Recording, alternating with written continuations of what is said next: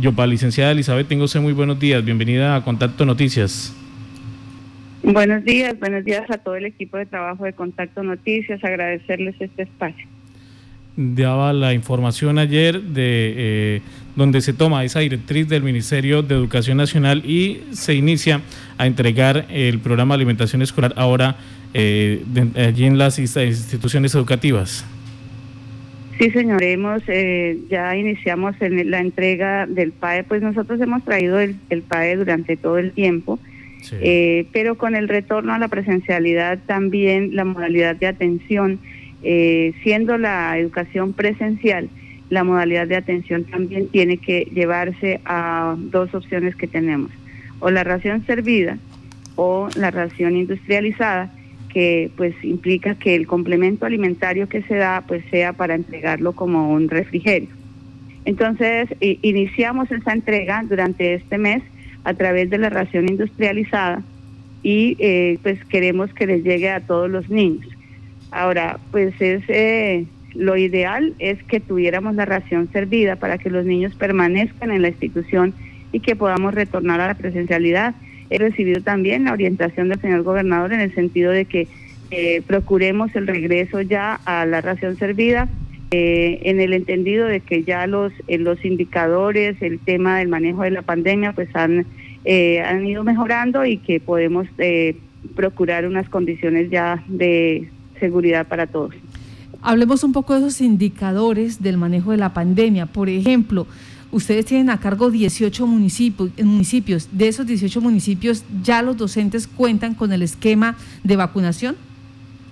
Ya según el informe de la Secretaría de Salud, eh, la mayoría de los docentes eh, ya se habría terminado el ciclo de vacunación para los docentes.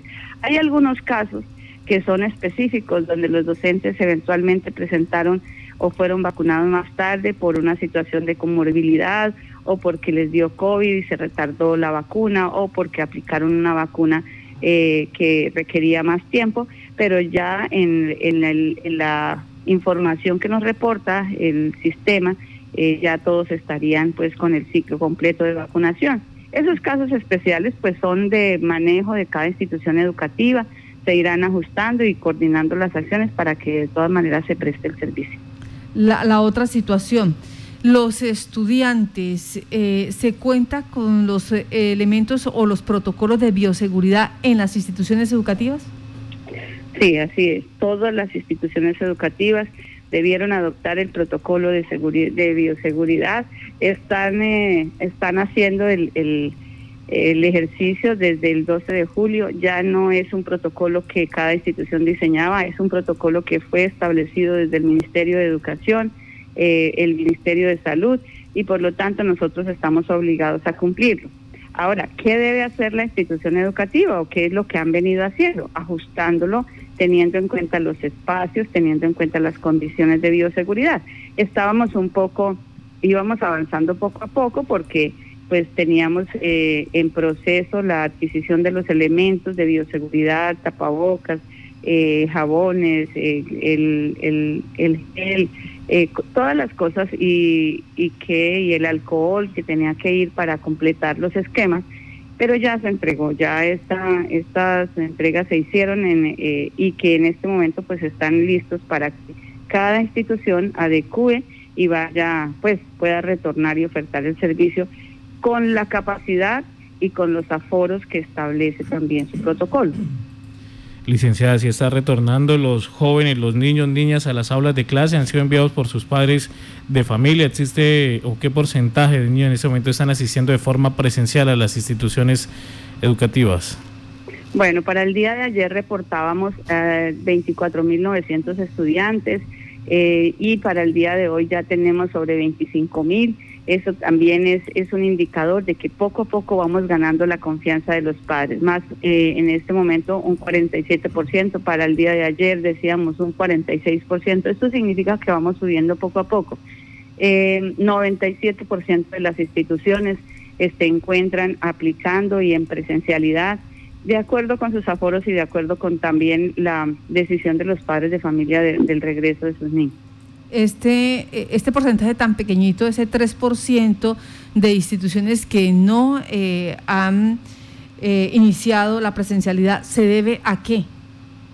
Esas son dos instituciones. Eh, nosotros tenemos 69 instituciones educativas eh, con un total de 504 sedes.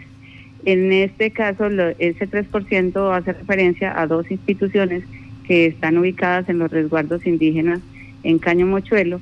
Eh, se presentó un brote de, COVID allí y ellos como autoridad indígena decidieron hacer el, cierre de territorio, pero también aplicar pues como unos, unos unas pues digamos que son como las medidas propias de la cultura indígena y por lo tanto eh, no se ha retornado, está trabajándose con el, con haciéndose trabajo pedagógico en casa.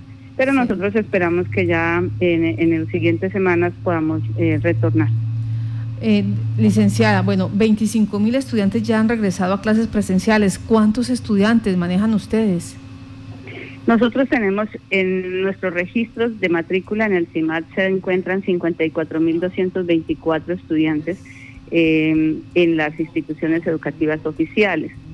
Eh, es lo que nosotros queremos eh, que, que, podamos llegar, por lo menos alrededor de unos 40.000 estudiantes. ¿Y por qué?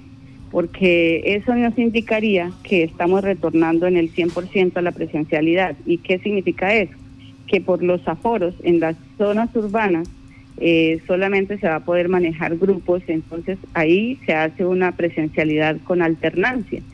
Por los aforos, porque todavía seguimos en una condición de, de, alerta en el tema de, de, salud y todavía se mantiene la medida de emergencia. Entonces continuamos aplicando protocolos y esos protocolos nos dicen que hay que conservar el distanciamiento social y por lo tanto las instituciones eh, van a ir recibiendo y programando la asistencia en presencialidad de los niños.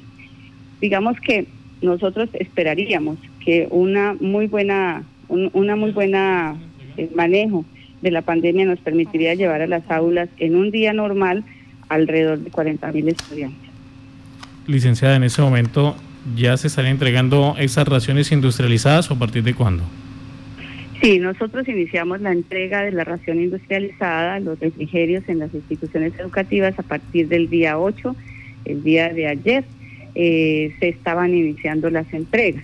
Eh, eventualmente se pueden presentar dificultades, que pronto se dañó o salió dañada una fruta o algo, porque ese refrigerio exige, eh, ese complemento alimentario tiene unas condiciones nutricionales y exige una fruta. Entonces, eh, pues si se presenta esa situación, lo que tenemos es que tener la tranquilidad y la calma, pero también exigir al, contratista informar para que se haga el cambio de ese alimento.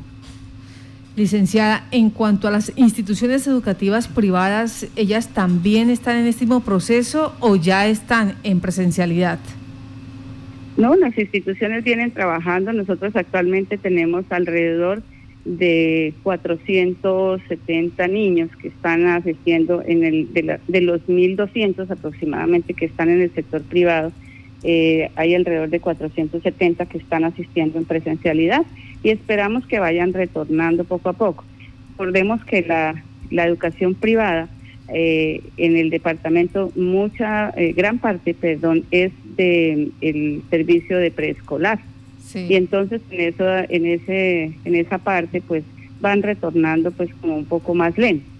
Pero ya, ya tenemos, eh, los, los estudiantes van también regresando, los padres de familia van regresando eh, con normalidad. Es, en la medida que vamos ganando confianza, que vamos conociendo las cifras, eh, que vamos revisando también el comportamiento de la ocupación hospitalaria, eso da confianza y permite que los padres de familia tomen la decisión de regresar. Pues Licenciada, preguntan también sobre el, servicio del transporte escolar. ¿En qué punto está? Nuestro servicio se ha reactivado desde el mes de agosto. Eh, se inició desde el 3 de agosto la prestación del servicio de transporte. Hemos eh, tenido que revisar porque este es un proyecto que se financia con recursos de regalías, ya estaba dispuesto. Eh, de pronto se presentan algunos requerimientos que no pueden ser atendidos por ahora porque pues es un proyecto que viene venía en ejecución desde el año 2019 eh, y que inició para estaba terminando en el año 2020 más o menos hacia el mes de abril o mayo y eh, nosotros tuvimos que suspenderlo en el mes de marzo, cuando inició la pandemia, y por lo tanto se están trabajando esos días que quedaban pendientes de prestación y pues mientras tanto venimos avanzando con el servicio, eh, con el proceso contractual para garantizar el servicio una vez se finalice este contrato. Licenciada, respecto nuevamente al programa de alimentación escolar, nos eh, hacen una inquietud y es qué pasa con los niños que no asisten y que están priorizados dentro, dentro de ese programa. Eh, ¿Se priorizan otros de los que sí están asistiendo? ¿Qué, se, qué proceso se realiza? Bueno, eso puede suceder. Eh, aquí la, la orientación básicamente es que como los niños vienen de manera alternada, se están colocando todas las raciones alimentarias para que los que los que vienen, vengan los padres de familia para recibir su, su complemento. Eh, pero en la mayoría de los casos pues se entregan a los que están allí. Recordemos que nosotros como departamento prestamos el servicio a las zonas rurales. Entonces allí eh, básicamente pues es donde más población tenemos, es donde mejor comportamiento han tenido eh, en el regreso a la presencialidad y pues se ha venido prestando casi que con normalidad. Hay algunos casos donde se, demoran los padres de familia en salir porque llevan o, no, han no han definido todavía eh, pues la presencialidad de su hijo, pero están recibiendo ese complemento para sus hijos. Pues muchas gracias, licenciada Elizabeth Ojeda, por esta información. Entonces queda claro eh, la situación de retorno a clase de 54.224 estudiantes que tiene el departamento en este momento de colegios oficiales, 25.000 ya retornaron a clases presenciales y con ello pues el ministerio también tomó la decisión de hacer el cambio en la entrega de estos suplementos alimenticios. Licenciada, que tenga buen día. Gracias, muy amable. Y, una última cosa, invitarlos especialmente a que procuremos el regreso, me parece que es el derecho de los niños y decirles a los padres de familia, porque en la disposición del gobierno departamental pues está el de llevar ese beneficio a todos. Pero hoy que retornamos, porque así lo establece la norma, en presencialidad, también vamos a, ir rápidamente al servicio de, de PAE en ración servida y ahí en ese caso, si los niños no están en la escuela, pues se van a perder ese beneficio. Entonces es importante que ojalá vayamos retornando, ya tenemos las condiciones y la afectación en calidad ha sido muy grande. Entonces yo les agradezco mucho, Marta, a todos, a todo el equipo de Contacto Noticias, este espacio para poder eh, informar a, a los padres de familia. Muchas gracias.